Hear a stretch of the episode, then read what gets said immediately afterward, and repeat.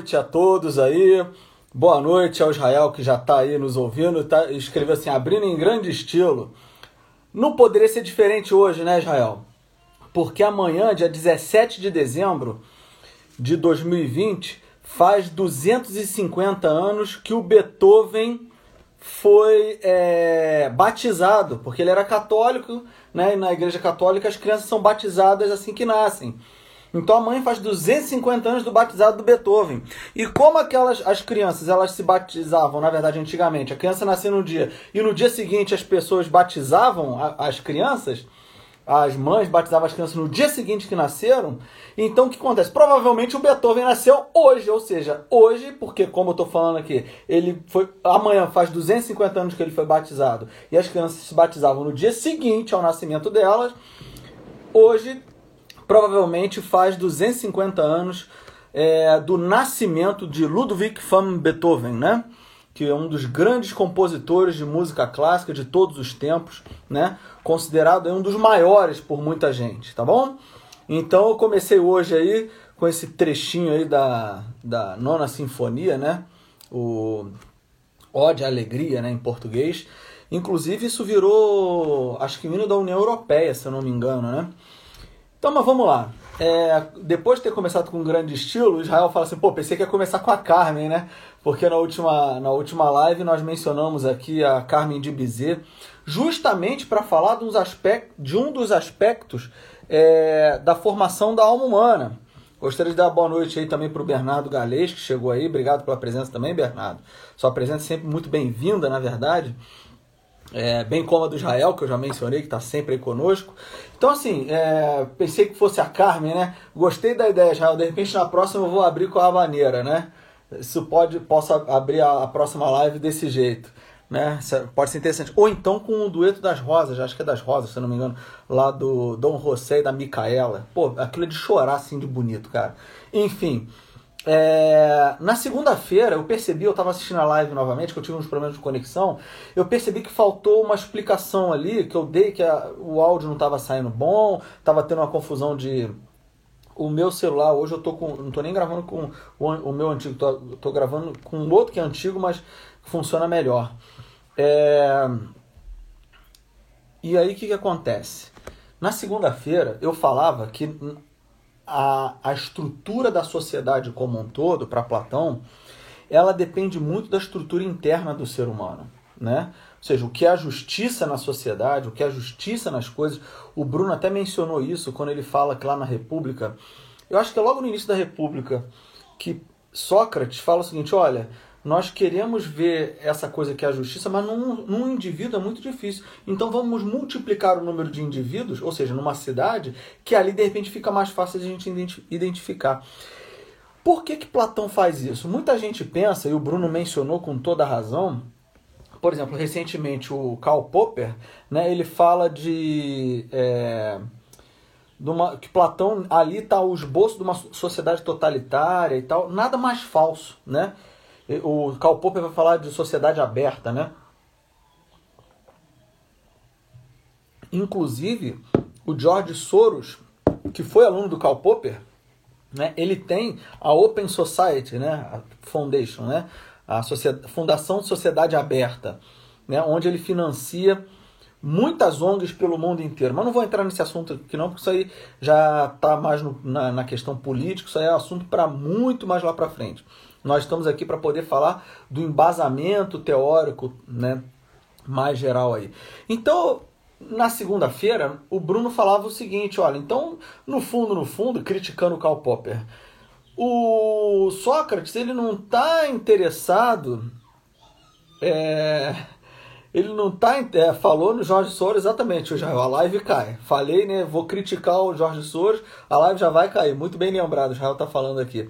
Mas, e aí o Bruno criticava o Karl Popper no seguinte sentido: é, de que o Platão ele não estava querendo falar de fato da criação daquela sociedade ali necessariamente. Ele só estava querendo dizer o seguinte: olha, a ordenação interna que o ser humano tem, ela se reflete na exterioridade da sociedade. Porque, como eu mencionava lá na live, para cada uma das classes que vai existir na sociedade para Platão, que são que classes? A classe daqueles que trabalham nas necessidades materiais, trabalhadores, artesãos, comerciantes, a classe dos governantes, dos guardas, dos guardiões e a classe dos governantes. Cada uma dessas classes, a pessoa que tem que estar numa determinada classe ali, nela vai prevalecer um dos aspectos que eu mencionava na última live. Quais são, esses, quais são as almas? Alma racional, alma irascível e alma concupiscível. Os trabalhadores, neles tem que prevalecer a alma é, concupiscível, porque eles desejam ter as coisas. Nos guardiões, como eles são mais impetuosos, têm que estar prontos para defender a cidade, neles vai prevalecer a alma é, irascível. E nos governantes vai prevalecer a alma racional. Por isso que Platão vai falar que os governantes têm que ser o rei, tem que ser, o governante tem que ser um rei filósofo, porque é o sujeito que nele prevalece a alma racional e ele vai buscar uma determinada virtude, que é a virtude da sabedoria. Então os governantes têm que buscar sabedoria, os guardiões têm que buscar a fortaleza e os trabalhadores buscar temperança. E eu mencionava isso lá na live de segunda-feira, falando, falando justamente sobre esse aspecto da de que a alma é, a alma humana ela tá na verdade ela tem é, ela representa, né, vamos dizer assim, ela cada aspecto da alma humana, cada uma dessas almas, ela tá reverberada na estrutura social, né? Ela tá reverberada na estrutura social. E aí nós temos isso daí. Por exemplo, então, o que seria a justiça na cidade? A justiça aconteceria na cidade quando cada uma dessas classes, dessas três, faz aquilo que lhe compete fazer. Né? Ou seja, os, os governantes são sábios, os guardiões são fortes, eles têm fortaleza, e os, os trabalhadores eles são temperantes. Eles estão, eles estão, ou seja, eles são controlados. Lembra que eu mencionava que a temperança não tem nada a ver com esperança. Temperança tem a ver com tempero, ou seja, tempero tem que ser algo que é na medida, tem que ser exato, porque se for demais, o tempero ele vai estar, tá, vai, vai, vai, vai ser ruim, ou seja, vai vai estar tá estragando o alimento, né? Se for de menos também ele fica insosso, fica horrível. Isso significa que a temperança é algo que você controla, é um equilíbrio. E a justiça ela surge automaticamente na cidade quando cada uma dessas classes faz aquilo que lhe compete fazer. E aí você para para pensar o seguinte: bom, se na cidade é assim, então como é que é no ser humano? Platão vai falar. Vai se questionar. Vai falar o seguinte: olha, é de modo semelhante. Então, cada uma dessas partes da alma busca uma virtude. Que virtudes são essas que essas partes buscam? Ora, a razão, a cabeça, né? Aliás, cada uma dessas partes ela está sediada numa das partes do corpo, segundo Platão. Né? A razão está na cabeça, a alma racional está na cabeça, a alma irascível está no tronco e a alma concupiscível está aqui no baixo ventre, aqui da barriga para baixo, até a região do, dos órgãos sexuais ali. Os desejos estão aqui. O sujeito está com fome, está com desejo de comer. O sujeito está com vontade de fazer sexo, está aqui no, na, no, nos órgãos genitais. Então, assim, tem esses desejos aí. Claro, eu tô, tô dando um aspecto bem grosseiro aqui do negócio, mas é mais ou menos isso. E aí você tem o seguinte, então. O que, que seria um ser humano justo? Do mesmo modo que acontece na cidade, porque a estrutura da cidade é semelhante à estrutura da humana, aliás, a estrutura da cidade vai, vai reverberar aquilo que é a estrutura da alma humana. Então nós temos o seguinte: a razão, a alma racional, tem que buscar sabedoria a alma irascível, né? Você, então, né? À toa quando você fala que você vai fazer alguma coisa, você bate no peito, ó, deixa comigo, né? Assim que a gente fala. Então, assim, a alma irascível tem que buscar ser forte, né? Ser corajosa, fortaleza, para quê? Para poder controlar os desejos. Lembrando que eu falei na segunda-feira, os desejos não são ruins necessariamente em si mesmos. Só que se você dá vazão apenas aos desejos, se você vive, né, buscando ceder apenas a seus desejos, você está lascado. E qual era o tema da segunda-feira? O tema da segunda-feira era justamente educação. Porque, em geral, hoje, quando se pensa em educação, pensa em falar o seguinte: não, nós temos que ceder aos desejos das crianças. Mas você não imprime nem um pouco, no fundo, no fundo, uma educação da vontade dela. é o caráter irascível principal, principalmente, não estou falando que só ele, mas é o caráter irascível, essa característica irascível que está associada à vontade, que tem que ser educado em geral. O intelecto também tem que ser educado e os desejos também têm que ser educados. Exatamente, Israel. A busca do equilíbrio. Israel está escrevendo assim: ó, temos que buscar o equilíbrio das três almas. Exatamente, é esse o ponto equilibrar os três aspectos do ser humano aí que Platão está mencionando. Ou seja, você está equilibrado racionalmente, de modo que é, a sua vontade saiba controlar os seus desejos. E esse, é claro, a, a vontade também não pode chegar e falar o seguinte: não, vamos abafar todos os desejos. Isso é ruim. Isso é péssimo. Isso é péssimo. Por quê? Porque o ser humano, ele, os desejos servem para indicar um bem a ser alcançado. É claro que você não pode, repito, dar vazão apenas aos desejos. Mas é para isso que nós temos a alma racional. O que, que é um sujeito justo? O que, que é um sujeito justo? Grave isso daqui. É um sujeito que age com sabedoria, tendo a força necessária para controlar os seus desejos. Vou repetir. Vou repetir que, que é a justiça? O que, que é um ser humano justo? O ser humano justo é aquele que age com sabedoria, ou seja, ele age com prudência, tendo a força necessária, a fortaleza, para controlar os seus desejos. Ou seja, aparece a temperança. Quando ele age com sabedoria, tendo a força para controlar os seus desejos, você pode ter certeza que você está diante de um sujeito que é justo. Pensa no seguinte: você entra num ônibus, vamos supor que a passagem seja, sei lá, é, 4,50.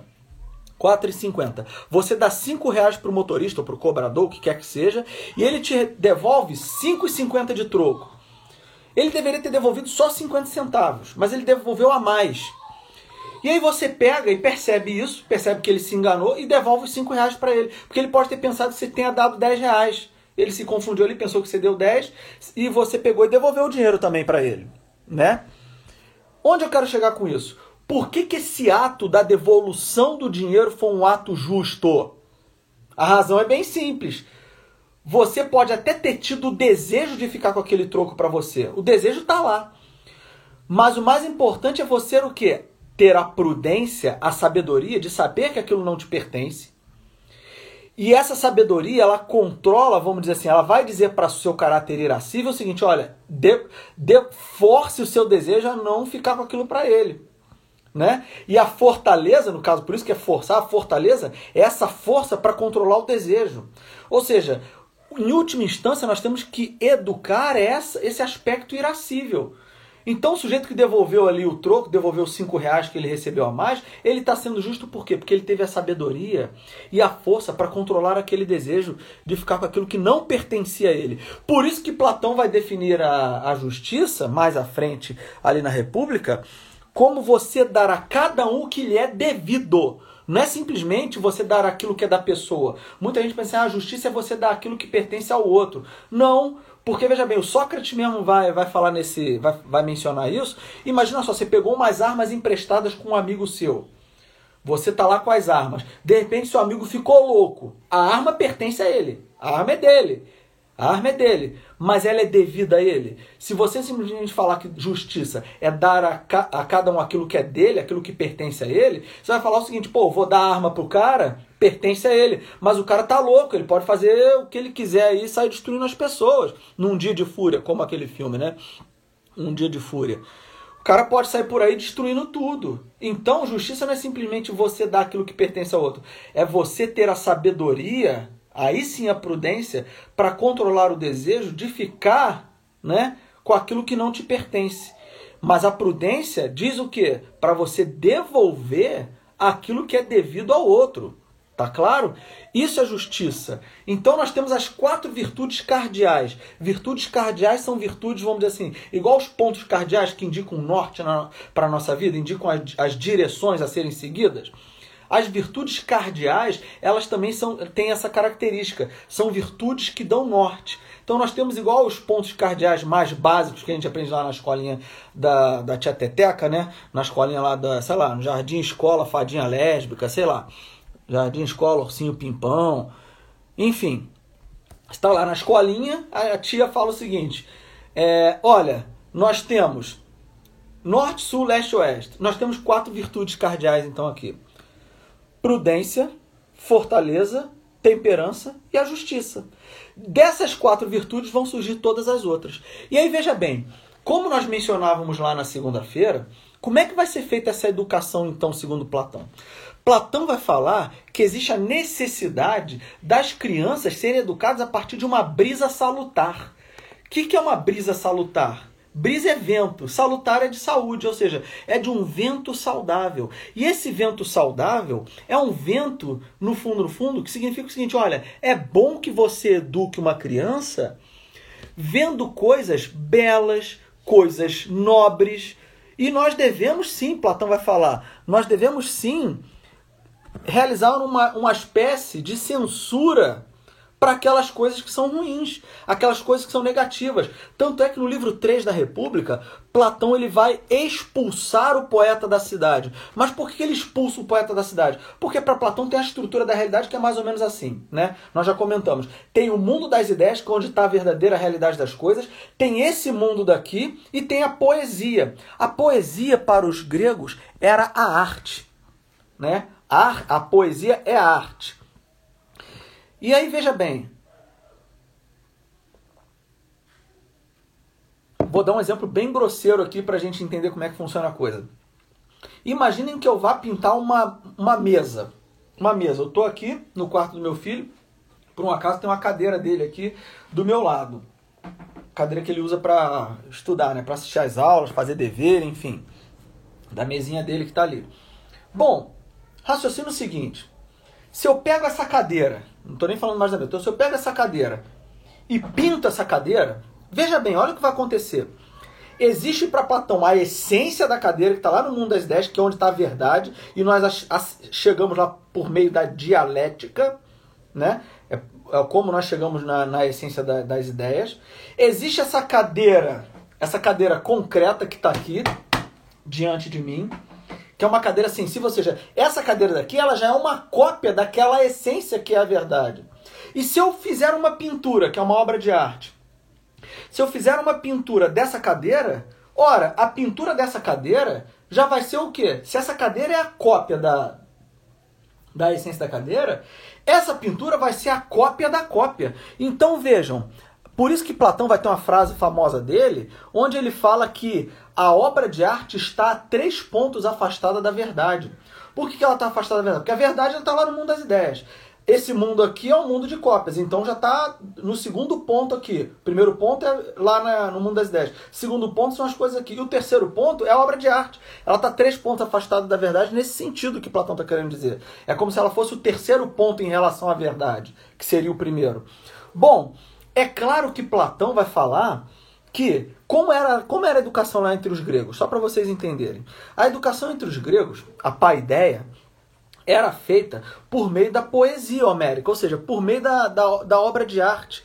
As crianças gregas, né, elas ouviam aqueles rapsodos, aqueles aedos, né, que eram, eram pessoas que sabiam a, a Ilíada, a Odisseia, os, os poetas é, míticos todos de cor, eles andavam com uma lira, né? Passavam de cidade em cidade cantando aquilo. E as crianças eram educadas assim. Elas sabiam de cor a Elida e a Odisseia, porque aquilo era cantado. É muito mais fácil aprender cantando, na é verdade. Inclusive, só para vocês terem uma ideia, era assim que Santo Agostinho evangelizava, catequizava muitas pessoas no período que ele viveu. Ele pegava músicas, né? Segundo alguns biógrafos dele, Santo Agostinho pegava algumas músicas que eram cantava, cantadas na época e fazia paródia com essas músicas, cristianizando essas músicas. Então as pessoas conheciam as músicas e aí Santo Agostinho colocava ali uma letra que era cristã e as pessoas começavam a cantar aquelas músicas cristãs e memorizavam passagens bíblicas, passagens do Novo Testamento em geral, né? E coisas importantes da vida cristã. Olha que interessante, ou seja, é a música, é a arte, no caso, ajudando a educação. E era assim que os gregos se educavam. Só que veja bem, Platão ele vai perceber o seguinte: nós temos um problema aqui. Existe. Existe é, uma determinada. É, na educação grega, eu estou gaguejando aqui porque eu estou lendo Israel escrevendo ali. Israel, já encontrou esses áudios? Qual áudio? Israel, me explica melhor aí enquanto eu vou explicando o que eu, que que eu tenho que explicar. Por exemplo, é, essas crianças. É, ah, os áudios do Santo Agostinho, é isso que você está perguntando? Não. Eu até queria, de repente, vou, tô, tô para perguntar a um amigo meu, pedir o livro emprestado a ele, para ver para ver onde estão essa, essas, essas obras né, que Santo Agostinho se baseava, enfim. Seria um negócio interessante, né? Ver se tem algum documento histórico especificamente sobre isso, tá? Eu estou falando dos biógrafos, que os biógrafos comentam isso. Eu mesmo não tive acesso à fonte primária, tá? Mas veja bem, o... as crianças eram educadas a partir da, da, da a Ilíada cantada, ah, isso você está perguntando. Não, cara, eu não tenho isso também não. Até porque, por exemplo, o Gastão, que é um amigo nosso aqui, é, que é formado em composição, é regente do coral e da orquestra da UCP, já convidei ele para participar de uma live. No início do ano que vem, de repente, a gente vai. Vou fazer uma live com ele, vou preparar um material bem bacana para fazer pergunta a ele. Eu já vi uma palestra dele, depois até quero confirmar com ele. Que, se eu não me engano, ele comentou que não, não existe registro histórico, infelizmente, até tá para perguntar para ver se isso ainda procede. Porque, sei lá, vai que ele descobriu uma obra lá que o sujeito falou que tem, mas não se tem registro histórico de como é que era a música de fato. Você cria imaginativamente, mas registro histórico mesmo, se eu não me engano, não tem. Você mais do que eu deve saber sobre isso, né, já? Porque você é violinista, tá, tá, toca em orquestra, grande orquestra no Rio de Janeiro, enfim. Mas é, o que eu tô querendo dizer é o seguinte: as crianças eram educadas pela poesia grega. Só que existem passagens na poesia grega que são passagens degradantes, onde o sujeito está lá vendo o amigo morrer na, na, na, na, no campo de batalha e o sujeito ele dá um piti, né? Aquiles dá um piti é, e aí ele ele simplesmente dá um piti mesmo, ai meu Deus, morreu, né? Ou seja, um herói dando um piti, tendo um ataque de pelanca, vamos dizer assim, pega mal pra caramba pra criança. Então você quer educar o guardião num primeiro momento, se bem que eu tenho um professor que tem uma tese de doutorado em que ele defende, ele foi meu professor na faculdade, ele defendeu na tese de doutorado dele que é, a educação para Platão, Platão, ele buscou elementos para mostrar que Platão está querendo falar que a educação serve para os três. Porque existe uma interpretação tradicional de que a educação em Platão é voltada apenas para o guardião, principalmente. Né? Mas aí ele mostra lá na tese de doutorado dele que é para todas as classes a educação. Mas o que interessa é o seguinte: se, se a educação é para os trabalhadores, para os guardiões ou para os governantes, a questão aqui não é essa. A questão é o que, que você vai ensinar para as crianças? Essa é a questão, né? Não pega bem você, por exemplo, você quer imprimir um caráter mais rijo, mais forte de fato no guardião, você não vai mostrar um herói que é um guerreiro dando um ataque de pelanca, parecendo uma mulherzinha. Você não pode fazer esse tipo de coisa. Você tem que dar o quê? Você tem que dar substância real, concreta, para o sujeito se forjar, se for, forjar-se internamente, de modo que ele possa ver um perigo e raciocinar, vamos dizer assim, usar-se da sua razão e ter a ira, o caráter irascível necessário para atacar ou para poder recuar. Até porque coragem não é você enfrentar tudo quanto é problema. Coragem é você ter consciência daquilo que você deve temer. Isso que é coragem. É o conhecimento daquilo que você deve temer. E não simplesmente, olha que gostosão que eu sou, vou sair metendo porrada em todo mundo. Não é isso. Engra engraçado, isso me lembra, num grupo de amigos meus que estudaram comigo na sexta, sétima, oitava série, um garoto vendendo lá um, um amigo meu botou lá uma propaganda de um salmão, que era um salmão chum, né? Um salmão selvagem. Aí o outro falou assim: que que é isso, salmão selvagem? Aí alguém virou e falou assim: não. A outra virou assim: esse salmão selvagem é o que, rapaz? Esse, ele, ele dá porrada nos outros peixes, sai da água, bate no peito, porra os outros animais. Falou assim: de fato, assim. Não é isso, assim, no caso da. É o suje, não, é, não é o sujeito enfrentar qualquer coisa. Coragem é você ter conhecimento daquilo que você deve temer. Por isso a sabedoria, a prudência é fundamental para guiar a alma irascível. De modo que você possa controlar um medo, por exemplo, né? Na hora que você tem que agir, você controla o medo, tá? E aí veja, por que, que eu estou mencionando isso tudo aqui? Para a gente entender que a, a educação como um todo ela tem que ser feita na base do exemplo também. Né? É claro que Platão, nós poderíamos dizer que Platão está criticando várias coisas aí também. Por exemplo, Vocês já viram artista hoje em dia que quer dar, dar pitaco sobre tudo? O cara acha que ele tem o direito de dar pitaco sobre tudo. O cara interpretou um médico lá na, na, na, na novela, ele acha que agora está apto a dar pitaco sobre é, o coronavírus, né? SARS-CoV-2, sei lá. O cara. Por quê? Porque ele interpretou o médico. Esse é um dos problemas, inclusive, que Platão está falando da, da, da, poesia. Porque o sujeito, de tanto ele imitar, ele vai falar que a, a, obra de arte tem esse caráter mimético. Mimético vem de mimesis, que dá da origem a palavra mímica, brincar de mímica, né? Mimesis é imitação. Então a obra de arte ela tem esse caráter mimético. Só que o artista, de tanto ele imitar, ele acha que ele está apto a falar sobre o assunto da, do, do qual ele imitou né? Isso é um problema. Você imagina um sujeito que imita um juiz. O sujeito está imitando o juiz, ele está achando que ele está podendo falar sobre tudo em termos de justiça. Só porque ele está imitando o juiz na, na, na, na, na, na poesia. Então, nós temos que tomar cuidado na educação. Por exemplo, eu não vou botar meu filho para ouvir essas músicas de quinta categoria que existem por aí afora, esses funks brabões aí. Não vou botar ele para ouvir esse tipo de coisa, nenhum dos meus três filhos. Por enquanto tem três filhos, assim, não vou, não vou colocá-los para ouvir esse tipo de coisa, né? Vou colocá-los para ouvir coisa de alto nível. No outro dia eu conversava com um amigo meu, Israel, nós falávamos, por exemplo, de dar leituras, por exemplo, para as crianças, claro, adaptadas da Elida e da Odisseia. Esse tipo de coisa que nós temos que fazer. Eu sei que o Bruno, que é o meu colega, meu amigo que toca é, essa escola comigo aqui, a escola Agaton, o Bruno, eu sei que ele coloca todo dia o filho dele, o Josué, para escutar música clássica. A mesma coisa eu faço aqui com meus filhos. Não é verdade? É, só música de quinta, né? Não. A única quinta que eu escuto é Quinta Sinfonia de Beethoven, né? Meus filhos, a única música de quinta que eles escutam é essa. Mas, é, brincadeiras à parte, Tô falando isso por quê? Porque é muito importante esse tipo de coisa. Que tipo de história que eu vou dar para o meu filho? Eu vou dar, vou dar história para o meu filho onde um herói mente? O herói mente? Esse tipo de coisa eu vou evitar. E aí vejam, é nesse sentido que a gente tem que pensar a educação. Né? Estou falando educação, os gregos, Platão, Platão pensava a educação nesse sentido. De pensar o seguinte: olha, eu sei que esse tipo de coisa o sujeito ele é capaz de imitar e ele cria um pouco de trejeito daquilo.